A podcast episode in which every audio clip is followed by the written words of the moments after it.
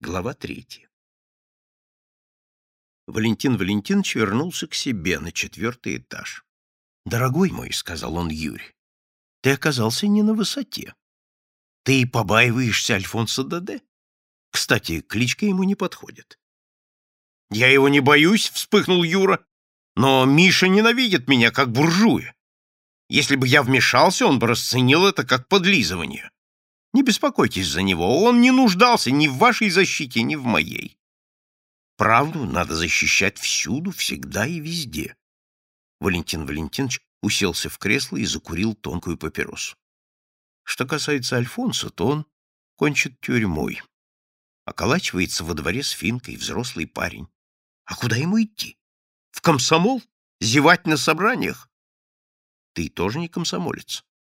И что меня ждет? В институт не примут ни рабочий, ни сын рабочего. Принимают и нерабочих. Твой отец врач.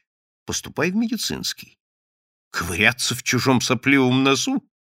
Что же тебя привлекает? В свою очередь спросил Валентин Валентинович. Кино. Есть способности? В кино нужна прежде всего внешность. Валентин Валентинович оценивающим взглядом посмотрел на Юру. Внешность у тебя есть. Один кинорежиссер, папин пациент, обещал взять меня на съемки. Прекрасно. Будешь советским Рудольфо Валентино или Дуласом Фербингсом. Он начнет снимать новую картину через год, огорченно проговорил Юра. Что я буду делать после школы? На фабрику? Кстати, почему ваша школа так связана с фабрикой? Проходим производственную практику. Два дня в неделю. Получаем трудовое воспитание. Даже пишем дипломные работы, почти как в ВУЗе. Из нас готовят нечто вроде статистиков. Такая скучища. Напрасно пренебрегаешь этим, сказал Валентин Валентинович. Другие после школы идут на биржу труда или в чернорабочие, а ты сразу получаешь специальность. Мне нужна независимость. Профессия актера тебе ее даст? До известной степени. Заблуждаешься. Независимость дается только этими Валентин Валентинович пошевелил пальцами, как бы перебирая монеты. Но где их взять? Валентин Валентинович погасил папиросу в пепельнице, прошелся по комнате, чистый, пустоватый, с фотографиями лошадей на стенах. Надо начинать с небольшого. Кто я такой? Уполномоченный общество друг детей. Раньше я распространял лотерейные билеты, открытки, значки, поднимался по лестницам, стучался в дверь. Несознательные гражданки захлопывали их перед моим носом. Все же мне удавалось кое-кого убедить. Заметь, какую гуманную роль я выполнял. Помогал несчастным, голодным крошкам и пробуждал в людях сострадание. Теперь заготовляю мануфактуру для наших предприятий. Прибыль от них идет опять же на помощь беспризорным детям. Раз в месяц получаю свои проценты.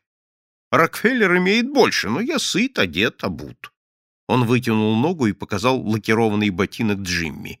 Делаю свои деньги, думаю, как бы сделать их больше. На лотерейных билетах? На отгрузке мануфактуры? Друг мой, деньги делаются на всем. Папиросы Ира — не все, что осталось от старого мира. Шевели извилиной, как пишут в журнале «Смехач».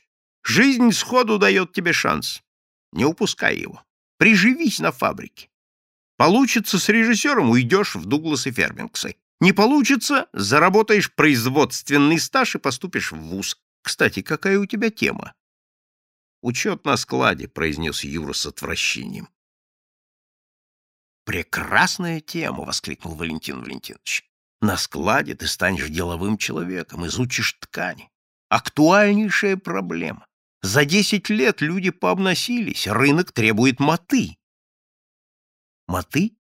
Что это такое? спросил Юра. Мота — мануфактура на языке контрабандистов. Этим термином пользуются и коммерсанты, объяснил Валентин Валентинович. Какие названия? Амарант, Бельфанс, Туальд Эте, Канбера, Виола Макмино. Из-за одних названий я бы пошел работать на склад, честное слово. Вы говорите о фабрике с таким же энтузиазмом, как Миша Поляков на школьных собраниях о мировой революции, усмехнулся Юра. Ну что ж, Из всех, кого я видел сегодня, Миша Поляков понравился мне больше всех. — Вы его мало знаете, — нахмурился Юра.